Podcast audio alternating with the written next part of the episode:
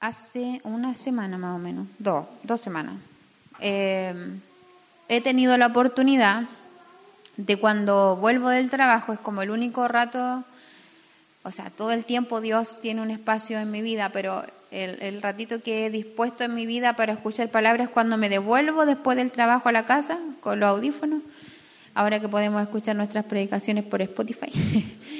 y también hay muy buenos predicadores en las redes sociales. Entonces ha sido un tiempo en el que Dios ha administrado mi vida. Y uno de los mensajes que llamó mi atención durante esta última semana fue eh, un poco de lo que voy a compartir con ustedes. Quiero hablar de, de cuándo las cosas pueden ser mejor. ¿Se ha fijado que uno siempre le dicen como que las cosas van a empeorar y, y como que uno siempre piensa que las cosas pueden ser peor? Pero nos cuesta, como hijos de Dios, caminar creyendo que las cosas pueden ir mejor siempre como que somos más pesimistas. Y no es que nosotros, la Iglesia Centro Cristiano Vida, tenga un espíritu pesimista, sino que el humano, e, el ser humano es como más dado a que, hay que tener cuidado, anda como más a la defensiva. Siendo que la palabra a nosotros nos invita a creer que lo mejor está por venir. Entonces, yo decía, Señor, que le pedí al Espíritu de Dios que me inspirara a poder transmitir lo que la palabra hizo en mí. Y yo decía, ya se va a terminar el año y como que ya las cosas no podrían ir mejor porque ya cómo vamos a arreglar lo que todos estos meses para atrás nos ha salido mal. Pero créanme que cuando Dios está en nuestra vida, las cosas sí pueden mejorar y pueden ir mucho mejor. Amén. Viene algo mejor. ¿Cuántos pueden creer eso en su corazón? Viene algo mejor. Entonces yo era ministrada a través de la vida de un personaje que aparentemente ya estaba bien, Salomón. ¿Sí? Era un hijo de un rey. ¿Saben quién era el papá de Salomón? David. Entonces este hombre eh, necesidad económica no tenía, porque heredó muchas cosas de David. David eh, le heredó el ministerio para construir el templo para el Señor. David casi le dio los planos, porque el Señor se los reveló. También dejó abastecido de materiales, oro, bronce, plata, las mejores maderas, casi le dejó todo listo a Salomón. Entonces, yo leía, y siempre que leo la palabra trato de averiguar algunos datos, perlitas que tienen mucho que ministrar en nuestra vida. Yo anoté que Salomón reinó 970 años antes de Cristo. Se cree, creen los estudiosos, que tenía como veintitantos años cuando le tocó reinar. Era un poquito más joven que yo. Entonces me llama la atención que este joven, teniéndolo todo, para poder llevar una vida eh, como él quisiera, eh, sin embargo, se fija en las cosas de Dios. Y este es, lo que ministraba mi vida, que hace que este hombre que ya le iba bien, o sea, no podría irle mejor, uno piensa, pero cuando Dios está en su vida puede irle mucho mejor de lo que usted cree. Quiero que vayamos al libro de Segunda de Crónicas, capítulo 1. Capítulo 1, versículo... Segunda de Crónicas, sí. 1, capítulo 1, versículo 7. No sé si lo anoté bien. Pero la palabra dice, y si no aparece ahí en Segunda de Crónicas, anoté otra referencia. ¿Lo tiene? Sí. Y aquella noche, dice la palabra, apareció Dios a Salomón y le dijo, pídeme lo que quieras que yo te dé. Usted no fue una noche cualquiera. Salomón dispuso un tiempo especial para Dios y después de un tiempo de búsqueda de Dios, de adorar a Dios, no solo él, sino que él y toda la gente que servía con él en este reino, Dice que aquella noche apareció Dios a Salomón y le dijo, pídeme eh, lo que quieras que yo te dé. Salomón dice la palabra que se quedó dormido, ¿cierto? Yo creo que al igual que nosotros, Salomón tenía el hábito de quedarse dormido meditando en las enseñanzas de su papá, en las enseñanzas de David, en la palabra que se le había sido transmitida, eh, se quedaba meditando en las cosas de Dios. Y no es lo mismo quedarse pensando en Dios y soñar cualquier cosa, que la palabra dice, esa noche se apareció Dios a Salomón. O sea, no es que él soñó cualquier cosa, Dios apareció en los sueños de, de Salomón.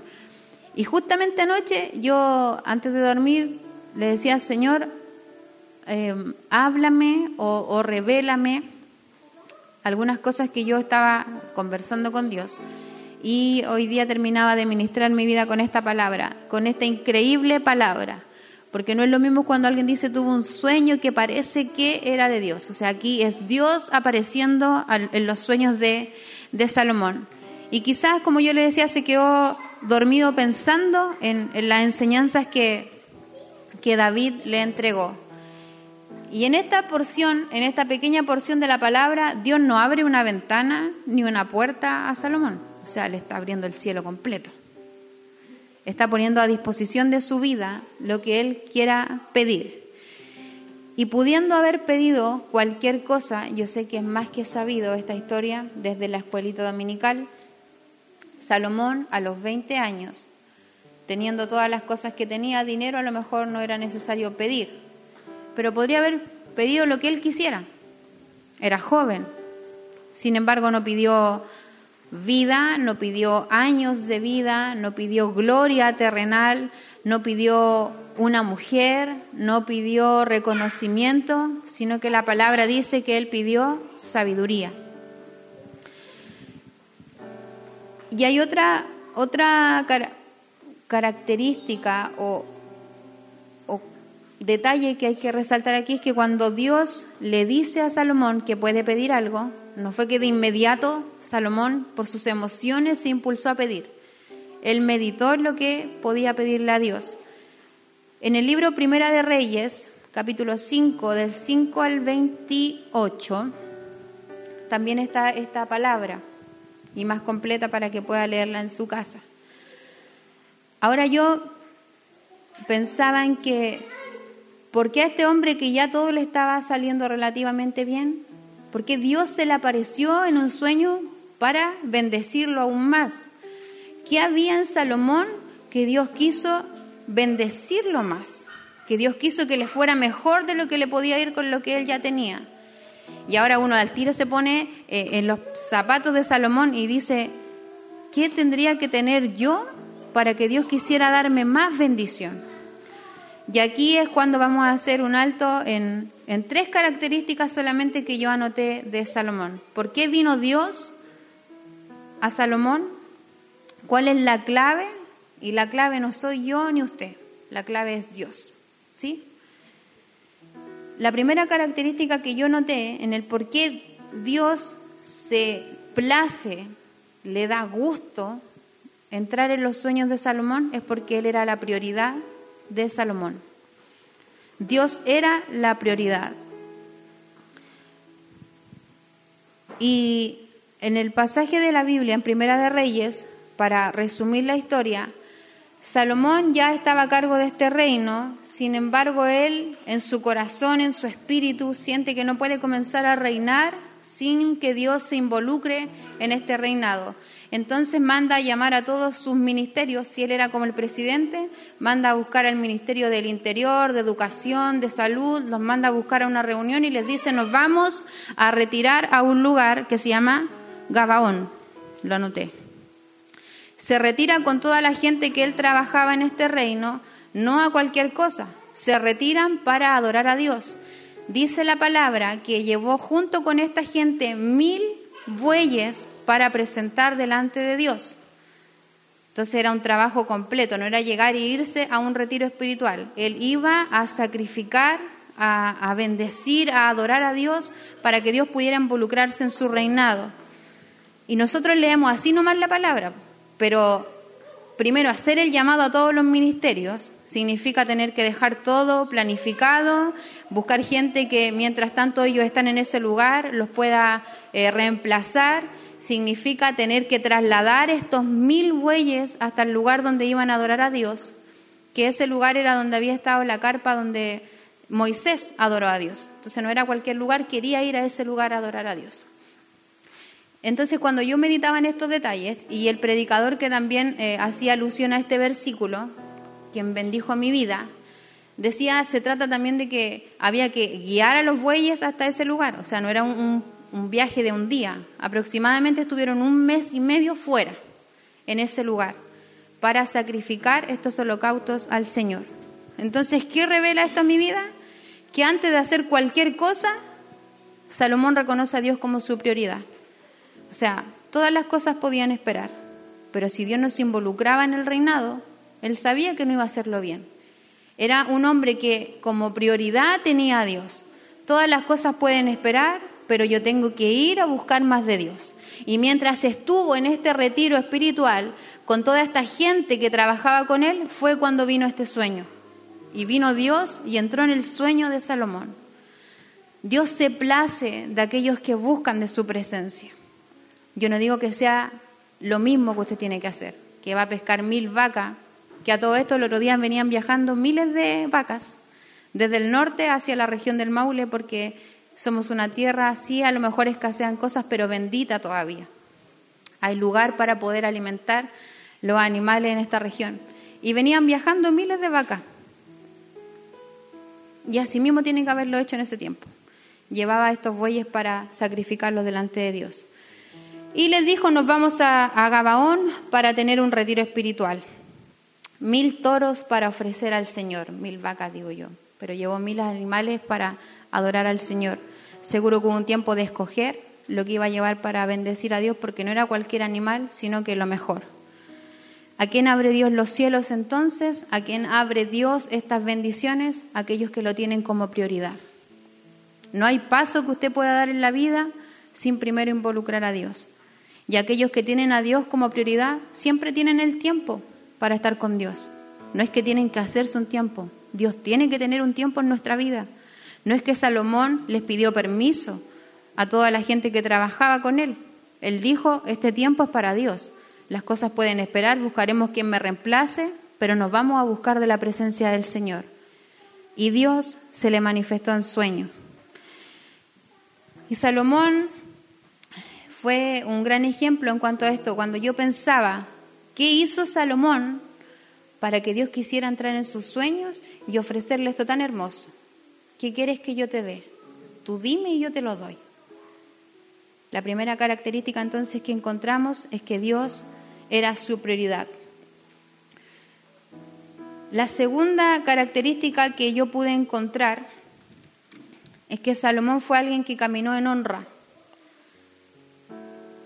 Primero a Dios, segundo a su padre terrenal, que, que era David, porque él obedeció un poco al ministerio que su padre le, le entregó, le traspasó y honró el sueño de su papá, honró el sueño de Dios y esto también abre bendición a nuestra vida y trae bendición a, nuestra vida. Todo hijo que, que es buen hijo con su papá terrenal, ¿qué recibe de ello? Sino cariño, atención, preocupación, cuanto más de Dios.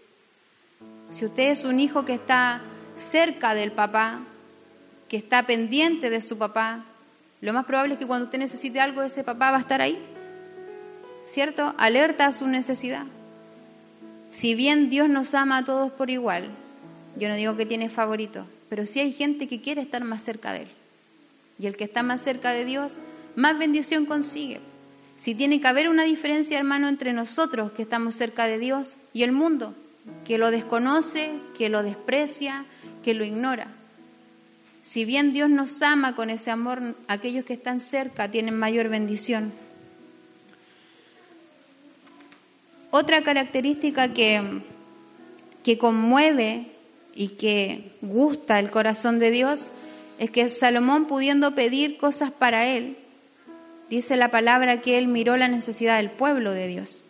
Dijo, yo te pido sabiduría para poder estar al frente de este pueblo. Y eso también es algo que Dios se agrada de nosotros. Dios se conmueve de aquellos que que estamos pidiendo muchas veces por los demás más que por nosotros y buscando la bendición para su reino más que para nosotros.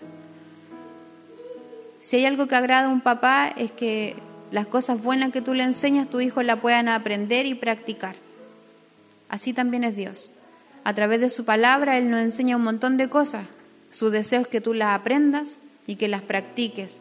Hay un mandamiento primero que es amar a Dios y el segundo dice que amarás a tu prójimo como a ti mismo.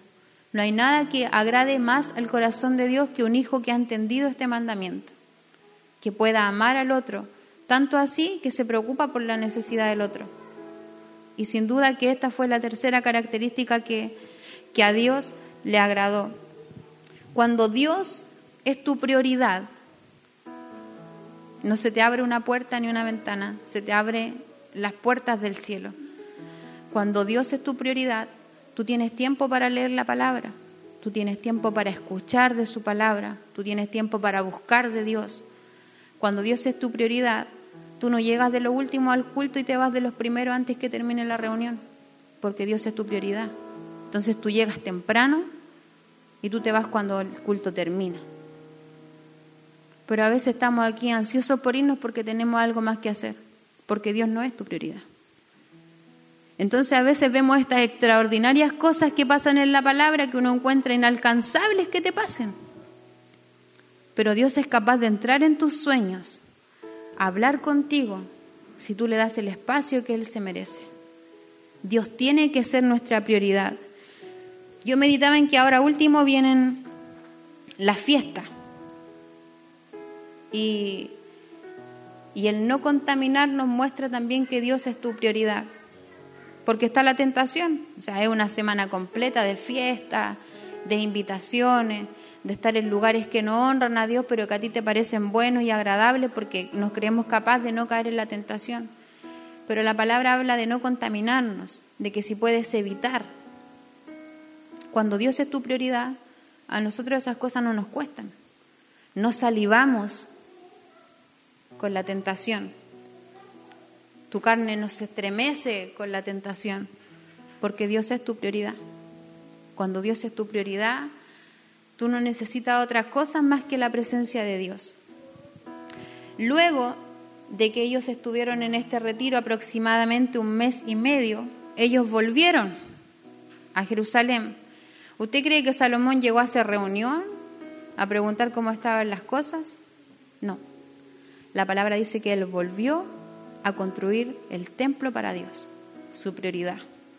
Su prioridad fue ir a buscar de Dios, Él vuelve y Dios sigue siendo su prioridad. Hay que construir casa para el Señor, casa de adoración, hay que construir el templo del Señor. ¿Y saben de qué estaba preocupado? De mandar a conseguir los mejores materiales, lo de excelencia. Dice la palabra, hay un pasaje en esta misma historia que vienen los sirvientes del reinado de Salomón a decirle que habían, anoté también la cifra, 153 mil extranjeros en el país. O sea, no es de ahora nomás que hay gente en los países extranjeros, de siempre. Entonces Salomón estaba tan preocupado de esta prioridad que era construir templo para el Señor que le dio trabajo a esta gente. Y les dijo, no los echen, no les den de comer, no los traten, no, tráiganlos porque estos van a construir junto con ellos, junto con Él, este sueño de Dios, este sueño también que había en el corazón de David. Vamos a construir casa de, de Dios. Vamos a construir ese lugar donde hay presencia, donde vamos a adorar, donde vamos a orar. Y quiero hacer algo grande.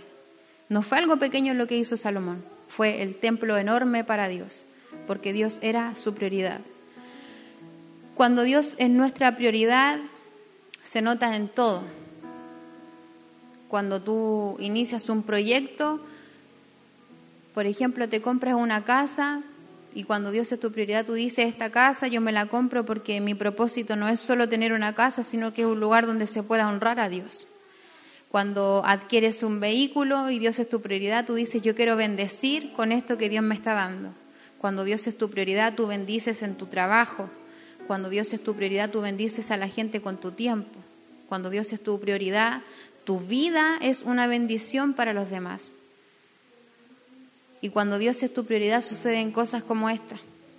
Cuando tú le das el tiempo a Dios, puedes vivir una experiencia tan extraordinaria como esta. Porque el mismo Dios que habló a Salomón es el Dios que habla en nuestra vida. Quizás que ¿qué hubiéramos pedido nosotros? Yo meditaba anoche qué hubiera pedido yo si Dios me pide o, se revela y me hace esta pregunta. Y, y, a lo mejor por eso no se me ha presentado todavía la oportunidad, porque Dios me conoce tanto que, que sabe que podemos fallar. Pero el mismo Dios de Salomón es el Dios de nuestra vida, es el Dios de tu vida. Cuando yo hablaba de que la tercera característica o una de las características que conmueve el corazón de Dios es que Salomón camina en honra. Eh, me llamaba la atención y, yo ahora lo vivo que soy mamá. O sea, no existe alguna posibilidad de que si mi hija me viene a pedir ayuda para algo, yo no me sienta dispuesta a hacerlo. Y el otro día conversábamos con nuestra hermana Lidia. No va a haber edad, aunque se casen y se vayan, si el papá tiene la posibilidad de ayudar, a un hijo, lo va a hacer y lo tiene que hacer. Porque Dios lo hace con nosotros. Cuando un hijo honra a un padre, o sea, un, padre nunca se va a negar a la necesidad de su hijo, pero con mayor razón si ha sido un hijo que honra. Y Salomón era alguien que honraba a Dios. Por lo tanto, las puertas de las bendiciones del Padre Celestial estaban dispuestas para él. Tres cosas son las que abrieron esta bendición en la vida de Salomón, poner a Dios como una prioridad. Y esto es algo que tenemos que meditar porque suena fácil decirlo, pero es difícil practicarlo mañana en la mañana apenas nos levantemos. Si Dios fuera la prioridad de nuestra vida, las bendiciones serían mucho más notorias para nosotros. Pero siempre tenemos tiempo para otras cosas, siempre damos tiempo a otras cosas. Dios tiene que ser lo primero en tu vida. A mí me llamaba mucho la atención esto de que Salomón, bueno, yo creo que porque igual él tenía tanto poder, pero después de estar un mes y medio afuera, tendría que haber vuelto a hacer mil cosas. ¿Qué hace el presidente? Vuelve, levanta un colegio, manda a hacer un hospital, manda a hacer una sala de cuna, un jardín. No. Él volvió y dijo, nos ponemos a construir casa para Dios. Y con lo mejor y rápido y trajo gente y mandó a buscar. El resto de las cosas del gobierno de Salomón podían esperar, pero Dios era lo primero. Y así tiene que ser en nuestra vida. Caminar en honra. Nosotros tenemos tres padres. Nuestro Dios, el Padre biológico que tenemos aquí en la tierra y el pastor, que es nuestro Padre espiritual. Y tú tienes que caminar en honra honrando a nuestro Dios. La palabra nos dice, pese a cualquier cosa, honrar a tu papá, a tu mamá y honrar a quien Dios pone por cabeza aquí en la tierra. Tenemos que aprender a caminar en honra para que Dios pueda honrarnos a nosotros también. Y pensar en los demás. A veces somos tan egoístas para pedir, para orar, para buscar bendición, siempre limitándonos a nosotros. Sin embargo, lo que a Dios lo conmueve es que este hombre estaba preocupado de un pueblo, de que este pueblo fuera bendecido, de abrir un templo no para encerrarse él a adorar, sino que para que su Dios fuera conocido por todos los demás. Tiene que ser una, una búsqueda cada día en nosotros, el poder bendecir a otros, el que tu oración tenga un tiempo para los demás en que probablemente sí estás en dificultad y en aflicción, pero date un tiempo para orar por el prójimo y parte por casa, por tu hijo, por tu esposo, por tu papá, por tu mamá, por quienes te rodean, tus amigos, tus compañeros de trabajo. Se nos ha enseñado aquí que la palabra próximo significa el que está más cerca. Tres cosas. Que Dios sea tu prioridad, caminar en honra y pensar en los demás. Tres cosas que sin duda a Dios lo conmovieron y fue tanto así que decidió aquella noche aparecer en el sueño de Salomón y decirle como padre a un hijo, ¿sabes qué hijo? Pídeme lo que quieras que yo te puedo dar. Y él pide sabiduría. Más encima sigue sorprendiendo al padre, porque pudiendo pedirle cualquier cosa a un joven a esa edad, pide sabiduría para guiar su pueblo. Un pueblo que reconocía que que reconocía que Dios estaba poniendo para que él guiara. Sin duda esta palabra, iglesia, tiene que hacer eco en nuestra vida. Si Dios es tu prioridad, Lo mínimo es que leas la palabra de Dios. Pasamos tanta hora haciendo cualquier otra cosa, mirando el WhatsApp, mirando Facebook, mirando Instagram, copuchenteando la vida de los demás, criticando cómo se viste, comen o deseando lo que otros tienen en Internet. Si Dios fuera nuestra prioridad, a lo menos una vez al día leeríamos la palabra de Dios. Si Dios fuera tu prioridad, sería tu primer pensamiento en la mañana y el último antes de dormir. Si Dios fuera prioridad en tu vida, se notaría, se nos notaría. Las bendiciones nos persiguen. Fue la última palabra que yo pude compartir también en este lugar y Dios ha estado hablando en esta misma dirección, haciéndome saber que las bendiciones están a nuestra disposición y que somos nosotros quienes tenemos que, que hacer lo nuestro para ser alcanzados por la bendición. La palabra no dice que ustedes tienen que llegar mendigando bendición de Dios. La palabra dice que aquellos que oyen la voz de Dios serán alcanzados por las bendiciones. Te van a alcanzar, aunque tú te escondas, aunque te arranques, aunque creas que no, las bendiciones te van a alcanzar. Lo importante es que tú puedas oír la voz de Dios. Le voy a invitar a ponerse en pie para darle gracias a Dios por esta palabra. Para darle gracias a Dios porque sabe que cada palabra que Él trae es porque Él encuentra que es justo y necesario recibirla. Y no hay nada más maravilloso que saber que Dios quiere entrar en mi vida y bendecirme a este nivel. Cuando usted cree que está bien con Dios, esta palabra viene a decirnos que puede estar mucho mejor con Dios. Cuando usted cree que está en un tiempo de paz espiritual, créame que puede estar en abundancia de paz espiritual. No se conforme con lo que ya tiene de Dios. Salomón no se conformó, podría haber mandado a que otros hicieran sacrificios para Dios, haber construido algo para que hicieran sacrificios. Sin embargo, él no se conformó y fue y buscó. Y hizo todo este aparataje que tiene que haber significado ir a ese lugar. No fue solo, tiene que haber habido un tiempo de descanso, alimento para toda esa gente que él llevó. Pero no importaba el sacrificio. Lo importante era poder entregar este sacrificio, esta adoración al Señor.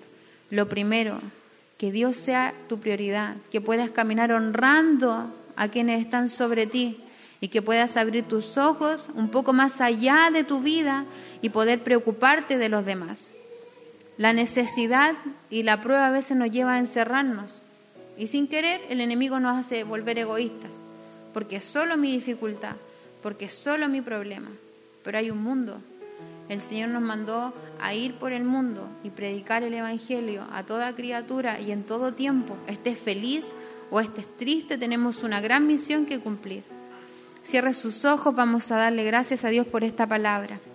Gracias te damos Dios en esta hora porque traes, Señor, alimento a nuestra vida, porque siempre es tan necesaria tu palabra, Señor. Y te pedimos perdón si no has sido lo primero en nuestro diario vivir, si no eres lo primero, Señor, en nuestra vida. Te pedimos perdón, Señor, y reconocemos que cerramos las puertas de bendición al dejarte de un lado. Tu palabra, Señor, nos hace entender que si tú fueras lo primero en nuestra vida, que si camináramos en honra, Señor, sobre aquellos que tú has puesto en nuestra vida, si nos preocupáramos un poco más de nuestro entorno, Señor, podríamos tocar tu corazón para que tú pudieras darnos más bendición. Yo oro, Señor, en esta hora por mi iglesia, por mis hermanos, por mis hermanas, para que tú puedas ser, Señor, en su vida lo más importante, para que sea notoria, Señor, tu presencia en sus vidas, para que haya un crecimiento, Señor, para que pueda venir sobre nosotros este espíritu que había en Salomón, de darte lo mejor, el mejor tiempo, las mejores, Señor, cosas que Él tenía, poder entregarte lo primero y lo mejor. Yo oro, Señor, para que pueda salir de nuestra vida todo aquello que está ocupando el primer lugar y que quitas, Señor, la gloria a tu nombre. Todo aquello que se ha vuelto un altar en nuestra vida, Señor, oramos para que tú lo derrumbes y que tú vuelvas a tomar tu lugar en nuestra vida. Primero en nuestro corazón, luego en nuestra vida, en nuestros pensamientos, Señor, en nuestro hogar, en nuestra intimidad, en nuestra oración. ¿Cuánto tiempo, Señor, estamos orando por otras cosas, por nosotros, por cosas vanas, sin buscarte primero a ti, sin dejarte hablar primero a ti, Señor? Creemos que tu palabra es viva y que esta palabra, Señor, que parece una historia tan antigua, hoy viene a ministrar nuestra vida. Te damos gracias, Señor, porque nos falta esta agua para saciar esta sed. Siempre hay agua, Señor, en este lugar de tu palabra para saciar nuestra sed, en medio del desierto, para traer, Señor, ese refrigerio que necesita nuestra alma. Gracias te damos por todo, Señor, en el nombre del Padre, el Hijo y el Espíritu Santo. Amén. Dele un aplauso a Dios que siempre es bueno glorificarlo. Dios es bueno, iglesia.